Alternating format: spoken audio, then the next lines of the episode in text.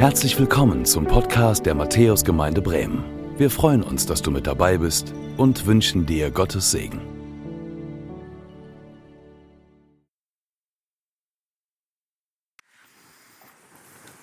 Gar nicht so leicht, jetzt den Übergang hinzubekommen zu unserer Predigt heute, aber ich glaube, sie passt in diese Zeit hinein, in diese Zeit hinein, wo wir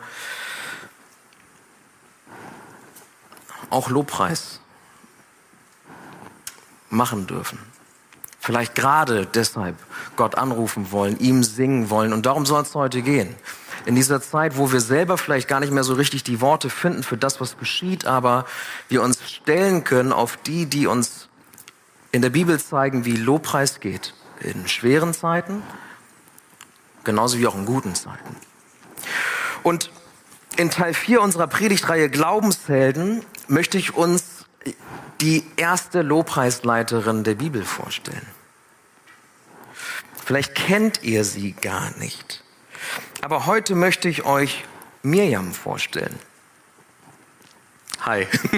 Nicht dich, äh, sondern die Mirjam in der Bibel. Aber du fühltest dich gerade angesprochen. Genau, ein paar Mirjams haben wir ja hier, aber es geht um die Mirjam in der Bibel. Und ähm, vielleicht hast du noch nie von ihr gehört, aber sie ist die ältere Schwester von Mose, von dem wir letzten Sonntag gehört haben. Und ihr wisst, dass wenn wir hier von Glaubenshelden sprechen, dann sind nicht all diese Personen, die wir euch vorgestellt haben, Noah, Abraham, letzte Woche Mose, nur heldenhaft in allem, was sie tun. Sondern da sind, da ist zwar vielleicht Vertrauen, da ist vielleicht auch eine Opferbereitschaft. Bei Abraham haben wir das gesehen. Da ist vielleicht auch großer Glaube, aber da sind genauso auch Ängste und Zweifel. Da sind genauso auch richtig krasse Fehltritte. Genau das sehen wir auch an diesen Glaubenshelden, aber sie machen sich immer wieder auf. Sie rappeln sich immer wieder auf und sie vertrauen weiter auf Gott. Und sie erleben und wir dürfen das erleben, dass Gott gnädig ist. Dass er der Gott ist von zweiten Chancen, dritten Chancen, vierten Chancen und so weiter. Das dürfen sie erleben. Bei Abraham durfte Vertrauen 50 Jahre wachsen. Und auch bei Mirjam musste einiges in ihr wachsen, aber dazu jetzt gleich mehr. Hey, Mirjam war eine besondere, eine begabte, eine außergewöhnliche Frau in der Bibel und Bibelwissenschaftler zählen sie zu den wichtigsten Frauen der Bibel. Sechsmal kommt sie insgesamt vor, wird sie erwähnt und wenn du denkst, oh, sechsmal ist ja gar nicht so viel, sechsmal ist für die, für Namen in der Bibel und Personen schon gar nicht so selten. Es zeigt, dass Gott einen Plan mit ihr hatte, dass sie wichtig war, dass sie eine wichtige Rolle im Heilsplan Gottes gespielt hat. Und sie ist nur eine von vier Frauen, die namentlich als Prophetin bezeichnet werden. Ich frage jetzt nicht, ob ihr die anderen drei kennt. Hulda, Deborah und Noatia sind die anderen. Und sie ist die vierte, die namentlich genannt ist als Prophetin. Und sie hatte eine besondere Ausstrahlung und Kraft und sie hatte eben diese prophetische Gabe. Ich erkläre gleich noch, was das bedeutet.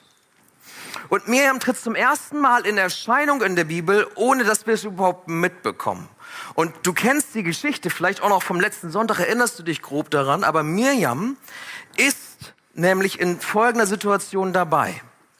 Ihre jüngeren Brüder Aaron und Mose, die sind mit dem Leben bedroht, weil sie in Ägypten sind und der Pharao erlassen hat, dass diese hebräischen Jungs getötet werden sollen. Und so macht die Mutter Folgendes, als sie nicht mehr verbergen kann, dass Mose da ist, als Mose drei Monate alt ist, da legt sie ihn in dieses Kästchen, was mit Pech und Harz versiegelt ist, in dieses, in dieses Schilfboot hinein und sie legt ihr eigenes Kind ans Ufer, zwischen das Schilf.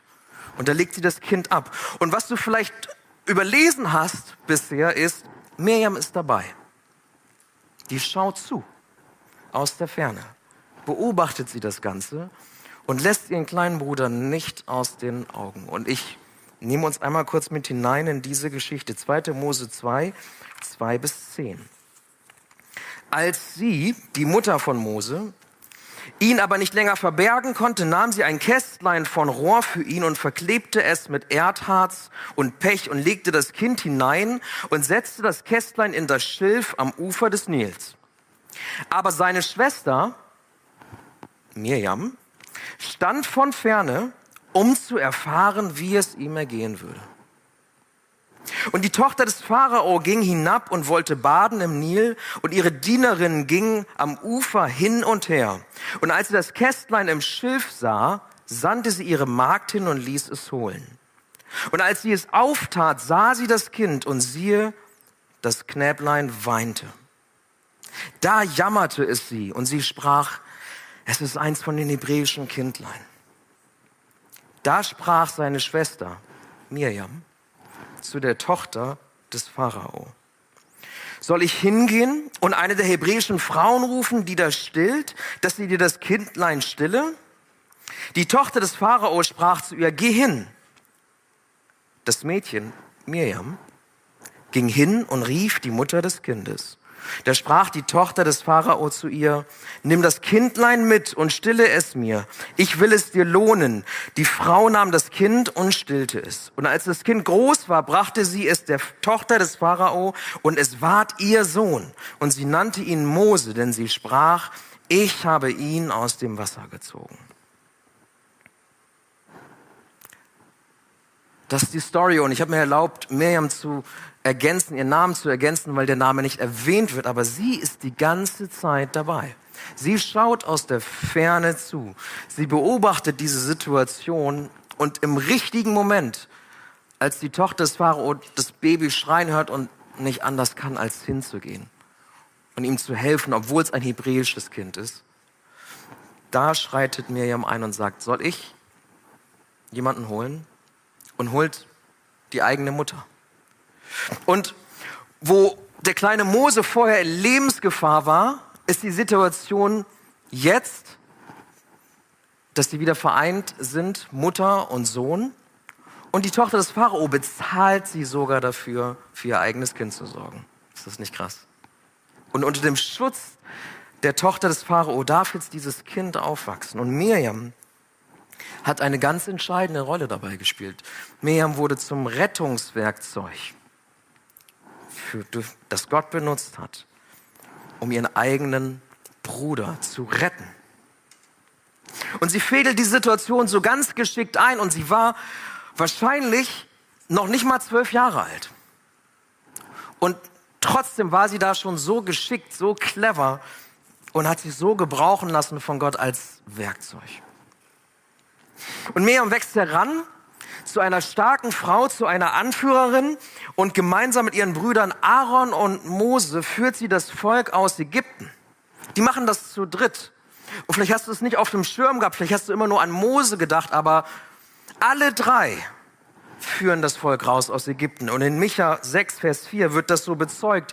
Ihre Rolle als Anführerin, da lesen wir, ja, ich habe dich aus dem Land Ägypten heraus, heraufgeführt und aus dem Haus der Sklaverei erlöst. Und ich habe Mose, Aaron und Mirjam vor dir hergesandt. In einem Atemzug werden die drei genannt.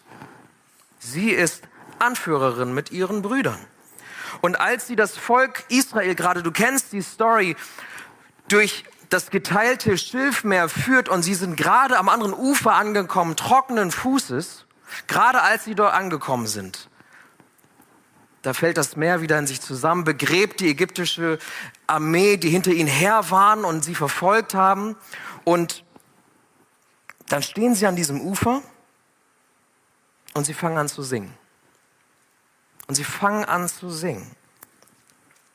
Und was wir dort dann hören und so lesen dürfen in 2. Mose 15 ist das sogenannte Lied, das Lied am Schilfmeer. Sie stehen am sicheren Ufer, sie schauen zurück auf das Meer, was jetzt wieder ganz ist und die Armee, die begraben ist in diesem Meer. Sie schauen zurück und sie singen dieses Lied am Schilfmeer. Und Mose singt mit den Israeliten zur Ehre Gottes, singen will ich dem Herrn, Denn hoch erhaben ist er. Pferd und Wagen warf er ins Meer. Und dann geht es noch weiter. Und Miriam ist dabei und sie übernimmt ab Vers 20 sozusagen, übernimmt sie und dann lesen wir, und die Prophetin Miriam, Aarons Schwester, nahm das Tambourin in ihre Hand. Und alle Frauen zogen aus hinter ihr her mit Tambourinen und in Reigentänzen. Und Miriam sang ihnen zu, singt dem Herrn, denn hoch erhaben ist er. Pferd und Wagen warf er ins Meer. Miriam gilt als Hauptautorin dieses Liedes am Schilfmeer. Und sie ist die erste Lobpreisleiterin in der Bibel, von der wir lesen dürfen. Mose singt mit dem Volk, Miriam singt dem Volk vor, spielt dem Volk vor auf dem Tambourin, tanzt vor und das Volk stimmt mit ein. Und es entsteht ein Wechselgesang. Und wir lesen hier, dass die Frauen mit eingestiegen sind, aber wenn du in den hebräischen Urtext schaust, dann steht da, äh, und Miriam sang, und das Sang ist im Maskulinum, Männer und Frauen stimmten mit ein. Beide stimmten mit ein. Alle waren dabei bei dieser Lobpreiszeit. Und wir werden Zeuge von dieser ersten Lobpreiszeit einer Gemeinde. Und sie singt und sie spielt und sie tanzt, weil Worte einfach nicht genug sind. Weil sie da stehen und zurückblicken und dieses Wunder gesehen haben und Worte einfach nicht ausreichen, um auszudrücken, was Gott für sie gerade getan hat. Und sie singen weiter, der Herr ist meine Stärke und mein Lobgesang. Und er wurde mir zum Heil. Das ist mein starker Gott. Ihn will ich preisen. Das ist das, was sie singen. Miriam wurde Prophetin genannt. Und Propheten können, das weißt du vielleicht aus der Bibel, sie können Sprachrohr Gottes sein. Sie können aber auch Zeitgeschichte und Situationen deuten und auslegen. Und das ist das, was Miriam tut. Als sie da steht mit dem Volk am sicheren Ufer und sie zurückschauen, deutet sie das, was eigentlich gerade geschehen ist. Und sie tut das auf ihre Weise. Als nicht mehr kleines Kind, sondern als herangewachsene Anführerin. Als Prophetin, die sich hat üben dürfen in ihrer Gabe. Sie tut das auf ihre Art und Weise mit Begeisterung, mit Energie, mit Freude und mit dieser prophetischen Stimme, mit der sie mit der Gemeinde singt, was gerade passieren ist, nämlich Gott hat sie befreit aus Ägypten, hat sie geführt und vor den Verfolgern gerettet, die jetzt da begraben sind im Meer hinter ihnen. Und jetzt schauen sie nach vorne. Und diese Lobpreiszeit, in die Miriam die Gemeinde dort führt, hey, was singen sie da? Was können wir für uns mitnehmen, was wir tun und singen können in unserem Herzen oder laut oder mit Tanz oder gespielt? Was ist das, was sie dort singen? Ich lese euch einige Zeilen davon vor. Der Herr ist meine Stärke und mein Lobgesang. Er ist mein starker Gott, ihn will ich preisen. Er war schon der Gott meines Vaters, ihn will ich erheben. Yahweh ist sein Name. Deine Hand tut große Wunder und hat den Feind zerschmettert. Mit deiner großen Macht stürzt du deine Widersacher zu Boden. Heute auch noch. Glaubst du das? Betest du das? Dass er das tut, jetzt, in dieser Situation? Wer unter allen Göttern ist dir gleich? Wer ist herrlich und heilig wie du? Wer vollbringt so furchterregende Taten wie du? Wer tut Wunder so wie du? Geht es weiter in diesem Lied am Schilfmeer. Voller Liebe führst du uns, rettest du dein Volk, leitest uns zu deiner heiligen Wohnung. Das ist das, was sie singen. Und dann enden sie dieses Lied und wenn, dir, wenn du Freitag hier warst zum Gebetsabend für die Ukraine, dann kennst du diesen Vers. Dann enden sie dieses Lied mit, der Herr ist König für immer und ewig. Und Miriam etabliert damit diesen ersten gemeinsamen Lobpreis und von Miriam können wir lernen, wie Lobpreis heute noch geht, denn die Dinge, die sie besingen, die können wir heute noch besingen. Die können wir heute noch immer wieder besingen, wenn wir auf der anderen Seite stehen, vielleicht weil wir auch gerade durch ein Meer geschritten sind und es war nicht so einfach. Wenn wir durch schwierige Lebenssituationen gegangen sind und vielleicht jetzt auf der anderen Seite des Ufers stehen und zurückblicken und erst jetzt im Nachgang verstehen, was Jesus eigentlich für uns getan hat, wo er uns hindurchgeführt hat. Aber diese Lieder können wir auch singen, wenn wir noch am Ufer stehen. Wenn wir noch da stehen und schauen auf das Meer und nicht wissen, wie wir da durchkommen, können wir auch diese Lieder singen und sagen, hey, du hast mich einmal schon durch eine schwierige Situation geführt und du kannst mich wieder durch eine schwierige Situation führen. Deswegen singe ich das.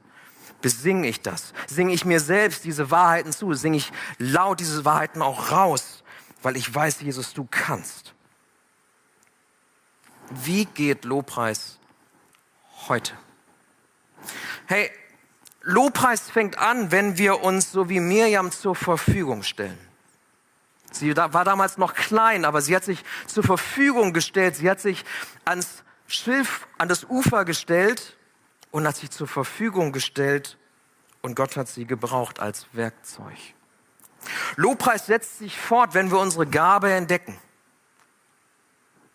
Wir leben in einer Zeit, wo der Heilige Geist ausgegossen ist und wir auch unter uns Prophetinnen und Propheten haben. Wenn du diese Gabe entdeckt hast und weißt, dass du sie hast, dann wachse darin. Mirjam hat, ist darin gewachsen und das ist Lobpreis, in unseren Gaben zu wachsen und sie einzusetzen. Lobpreis bedeutet auch, dass wenn wir in Situationen unseres Lebens noch vor dem Meer stehen, dass wir ganz bewusst die Dinge, die wir hier gelesen haben, singen. Dass wir gerade dann Lobpreis machen, wenn uns die Worte fehlen, so wie jetzt in dieser Situation. Uns die Worte fehlen, wir aber singen dürfen, Herr, du bist immer noch König. Und du bleibst es für immer und ewig. Auch wenn ich nicht weiß, wie es weitergeht. Auch wenn ich nicht weiß, was kommt. Auch wenn ich nicht weiß, wie wir durch dieses Meer hindurch schreiten sollen. Das bedeutet Lobpreis auch. Das zu erkennen, dass das dran ist. Und dann zu singen, zu tanzen. Wie auch immer du das ausdrücken möchtest. Miriam hat das auf andere Art und Weise getan als Mose. Und zu erkennen, er hat mich durchgeführt. Er ist meine Stärke. Er ist mein Lied. Er hat einen Namen, da gibt es keinen höheren Namen. Er kann Wunder tun, er kann Feinde besügen, er führt mich voller Liebe. Das will ich erkennen. Hier und jetzt, wo ich das singe, erkenne ich das, erkennst du das. Hier und jetzt und daran erinnere ich mich immer wieder. Ich will mich immer wieder daran erinnern und das Singen, das Jubeln, das Tanzen. Machen wir hier nicht so? Einige afrikanische Geschwister haben immer schon gesagt, ey, was ist los mit euren Gottesdiensten? Wo ist euer Tanz? Wo ist euer Jubel? Ich habe gelernt, dass ihr das anscheinend nicht könnt, aber unsere Gottesdienste sehen ganz anders aus.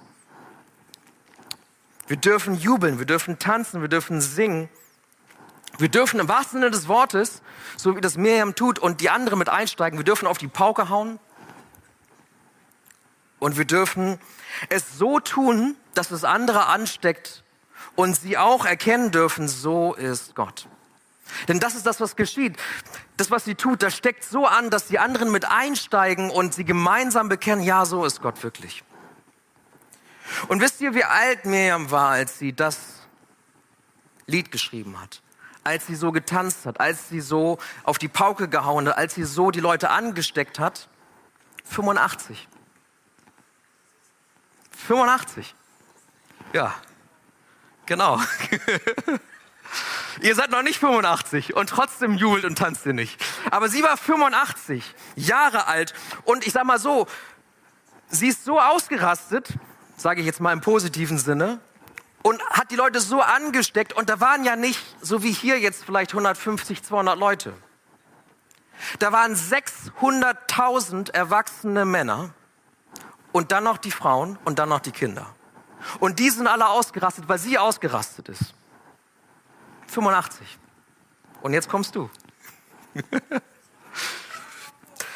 genau, genau. Mirjam etabliert Lobpreis für Generationen. Und noch heute wird dieses Lied, dieses Lied am Schilfmeer, wird, wird noch heute gesungen. Noch heute gehört das Lied zum täglichen Morgengebet der Juden dazu. Noch heute ist es das erste Lied im griechisch-orthodoxen himmlischen Kanon das erste Lied. Und noch heute singt das die römisch-katholische Kirche und die Methodisten in der Nacht, in der Osternacht, singen sie dieses Lied. Noch heute. Das ist mal ein echter Hit. Das ist mal ein echter Hit. Keine Eintagsfliege, sondern das ist mal, ein, also so lange in den Charts oben zu bleiben, das musst du erst mal schaffen. Und wisst ihr was? Dieser Hit, der wird uns auch noch in Zukunft begleiten, wenn Jesus wiederkommt. Denn in Offenbarung 5 lesen wir, dass dieser Lobpreis sogar weitergeht und weitergehen wird und zehntausende Engel mit einstimmen in diesen Lobpreis, bis Jesus wiederkommt. Und was ist das, was sie singen? Sie singen Offenbarung 5, 12 und 13. Würdig ist das Lamm das geschlachtet worden ist, zu nehmen die Macht und Reichtum und Weisheit und Stärke und Ehre und Herrlichkeit und Lobpreis. Und jedes Geschöpf, das im Himmel und auf der Erde und unter der Erde und auf dem Meer ist und alles, was in ihnen ist, hörte ich sagen, dem, der auf dem Thron sitzt und dem Lamm den Lobpreis und die Ehre und die Herrlichkeit und die Macht von Ewigkeit zu Ewigkeit ist das, was sie singen. Amen. Genau. ist das, was sie singen, was wir singen werden. Noch sehr, sehr lange. Und wenn wir bei ihm sind, für alle Ewigkeit. Das ist der Lobpreis. Und den Anfang hier macht Miriam. Krass, oder? Wusstest du vielleicht gar nicht. Hast du vielleicht bisher so übersehen, aber eine echte Glaubensheldin, von der wir lernen dürfen, wie Lobpreis heute geht. Und auch bei Miriam war nicht alles in Ordnung. Auch Miriam hat Fehler gemacht. Ihr wisst es vielleicht, charismatische Leiterinnen und Leiter verlieren manchmal so ein bisschen die Bodenhaftung. Und Miriam hat so ein bisschen die Bodenhaftung verloren. Und als ihr Bruder Mose eine ausländische Frau zur Ehefrau genommen hat, hat Miriam seine Autorität in Frage gestellt. Und Gott wurde darüber zornig. Und es ist interessant, er hat sich eine Frau genommen, eine moabitische Frau, die schwarz war und sie wurde weiß mit Aussatz zur Strafe. Und Mose und Aaron lieben ihre Schwester und sie bitten Gott, hey, bitte mach sie gesund und Gott macht sie gesund. Sieben Tage muss sie getrennt sein vom Volk. Und das Volk liebt sie auch und wartet geduldig auf sie, dass ihre Anführerin zurückkommt. Und sie wird gesund und sie kommt zurück.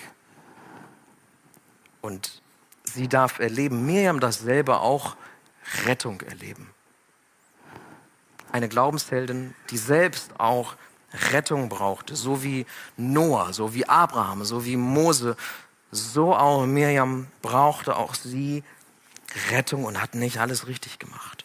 Und trotzdem können wir von ihr lernen, wie Lobpreis geht. Und ich möchte dich fragen heute Mittag, wie wird Lobpreis in deinem Leben sichtbar?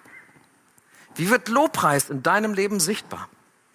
Kannst du den Retter Jesus sehen in deinem Leben? Und kannst du in deinem Leben erkennen, was er schon getan hat? Wenn du am Ufer stehst und zurückschaust, siehst du das, was er getan hat? Siehst du die Wunder, die er vollbracht hat in deinem Leben?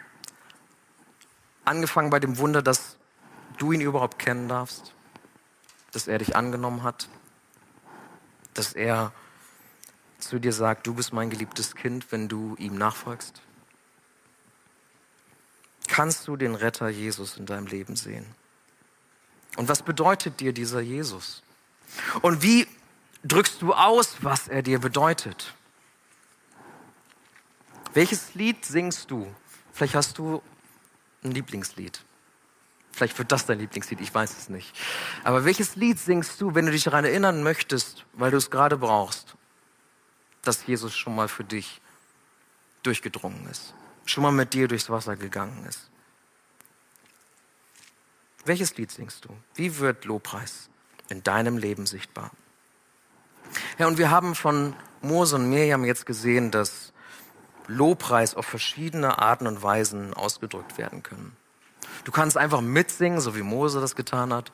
Du kannst aber auch ausrasten, so wie Mirjam das gemacht hat. Auch mit 85 noch kannst du ausrasten. Du kannst aber auch einfach für dich ruhig werden. Und das wollen wir gleich tun. Kannst beten deine Schuld bekennen und kannst ihm sagen, hier bin ich. Ich stehe hier am Schilfufer und möchte mich von dir gebrauchen lassen. Ich melde mich an für den Lobpreis. Ich bin hier. ich stelle mich dir zur Verfügung.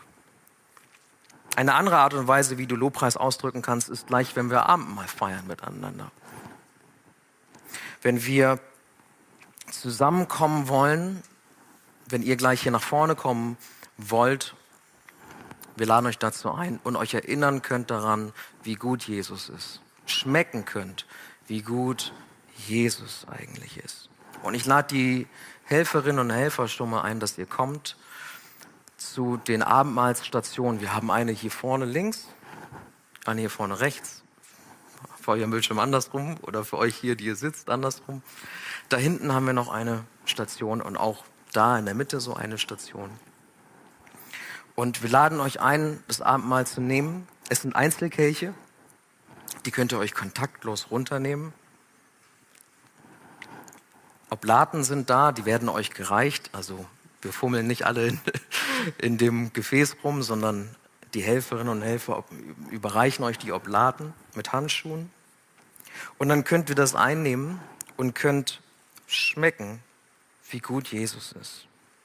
Und die Kirche könnt ihr nachher dort wieder an die Seite stellen, auf dem Tablett oder auch beim Ausgang einfach an die Seite vom Technikpult. Und während wir das tun, die Band kann schon mal nach vorne kommen, während wir das Abendmahl so einnehmen, wird die Band mit uns singen. Und du kannst deinem Lobpreis Ausdruck verleihen, wie du möchtest. In der Stille, mit deinem Mini-Kelch und der Oblate. Kannst du überlegen, wann der Zeitpunkt für dich gekommen ist, dass du nach vorne kommst und es empfängst. Du kannst es im Sitzen tun, im Stehen tun, du kannst dich hinknien. Du kannst einsteigen in den Lobpreis, du kannst mitsingen, du darfst tanzen. African Friends, wo seid ihr? Wir brauchen euch. Wir können das nicht, wir brauchen euch. Brasilianer sind auch eingeladen, die können auch tanzen. Ihr könnt eurem Ausdruck, eurem Lobpreis Ausdruck verleihen, wie ihr möchtet. Ich lade euch herzlich dazu ein, das zu tun. Und bevor wir aber jetzt in diese Zeit gehen, wollen wir stille werden. Wollen wir stille werden und dann bete ich noch. Und in dieser Stille kannst du das, was dich trennt von Gott, die Schuld, die du mit dir herumträgst, da, wo du vielleicht, wo dir die Stimme im Lobpreis versagt ist, das kannst du ihm geben. Ihn um Vergebung bitten. Denn er ist für deine Schuld gestorben am Kreuz von Golgatha und auferstanden von den Toten. Aufgefahren in den Himmel. Er sitzt jetzt an der rechten Seite des Vaters und er tritt für dich ein. Und wofür er eintreten soll, wofür er vergeben soll, das kannst du ihm jetzt in der Stille sagen.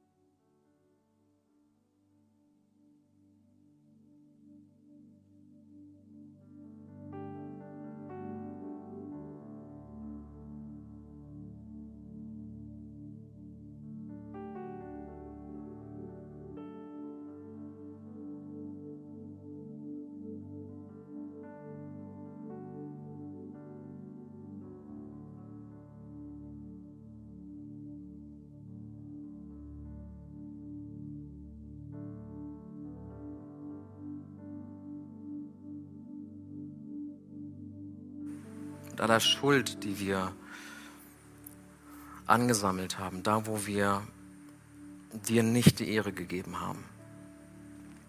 Und wir wollen es dir bringen. Wir wollen das einander bringen. Gleich in dieser Zeit, die wir uns nehmen wollen, um dir zu begegnen. Und wir wollen dich um Vergebung bitten.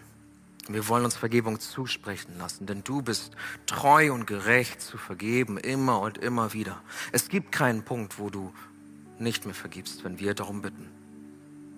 Und es ist so gut zu wissen. Und ich danke dir dafür, dass du uns das Abendmahl geschenkt hast, dass wir uns daran erinnern dürfen, was du für uns getan hast am Kreuz von Golgatha. Ich danke dir dafür, dass wir auf diese Art und Weise erleben dürfen, wie du nahe kommst Du bist kein Gott, der fern ist und bleibt, sondern du kniest dich hinein, hinab zu uns in unser Leben, in unser Desaster denn so sieht unser Leben manchmal auch aus. Du kniest dich hinein und du kommst uns nah und wir wollen jetzt kommen und schmecken, wie gut du bist. Begegne du uns jetzt in dieser Zeit, begegne du uns im Lobpreis. Du thronst im Lobpreis deines Volkes. Und während wir singen, baust du dein Reich. Und während wir singen, wirkst du, Heiliger Geist, und du machst Heil. Und du veränderst. Und du tust Wunder, und das glauben wir. Und wir wollen dir dafür jetzt den Raum geben. In Jesu Namen. Amen.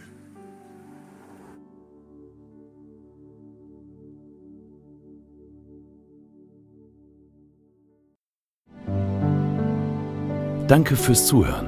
Wir hoffen, dass du heute inspiriert und ermutigt wurdest durch Gottes lebendiges Wort. Unser Gebet ist, dass es viel Frucht bringt. Weitere Infos findest du unter www.matthäus.net.